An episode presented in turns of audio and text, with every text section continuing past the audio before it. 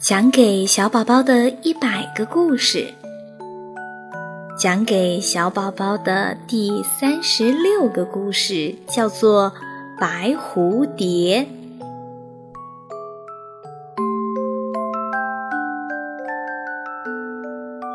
在街道的拐弯处，一个老爷爷在卖气球，他的手里攥着一束漂亮的各色气球。有红的、蓝的、绿的、黄的，还有其他的颜色。它们脸贴着脸，随着风自由地飘动在空中，别提多高兴了。有一只白蝴蝶，每天都飞到这里来，跟气球们在一块玩儿。它们跳舞、唱歌，是那样的快乐。这束气球里有一个很小的红气球，白蝴蝶跟它最好了。有一天，一个背着娃娃的阿姨过来了，背篓里的娃娃不停地哭。阿姨用一分钱买走了那个小红气球，来哄她的小娃娃。在走的时候，小红气球说：“再见了，蝴蝶。”可是。白蝴蝶说：“嗯，不，我们是朋友，我要跟着你走。”白蝴蝶努力地扇动着翅膀，跟在红气球的后面。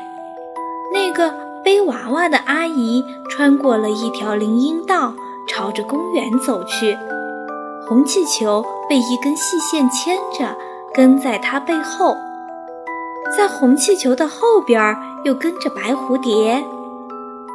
阿姨在公园的长椅子上坐下来，唱起了哄娃娃睡觉的催眠曲。哦哦，乖宝宝睡觉喽！哦哦，乖宝宝睡觉喽！还没等小娃娃睡呢，阿姨自己倒先呼呼的睡着了。白蝴蝶不放心地问红气球：“这以后……”你要到什么地方去呢？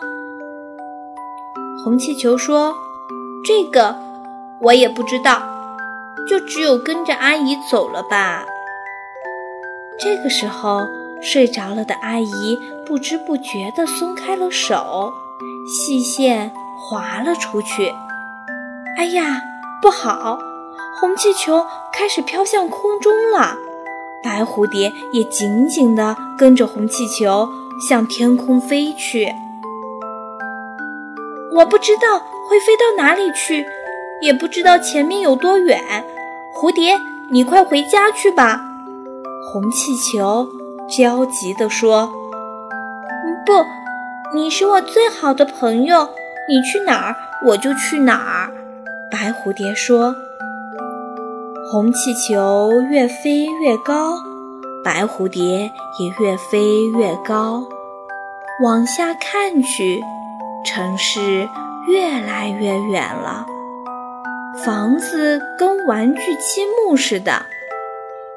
好蝴蝶，我还不知道会飘到哪儿去呢，别再跟着我了。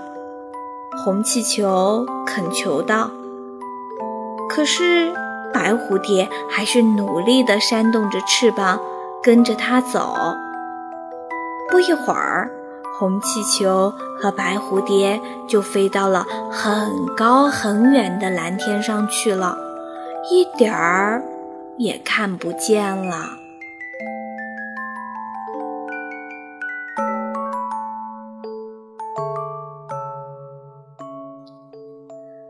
这是讲给小宝宝的第三十六个故事，多好的蝴蝶呀！在茫茫人海中，他遇到了最好的朋友红气球。虽然红气球被别人买走了，蝴蝶还是毅然地跟着气球飞走了。这大概就是友情的力量吧。勇于付出，这是一种很朴素的爱。不仅是在亲人之间，朋友之间也需要有爱的付出。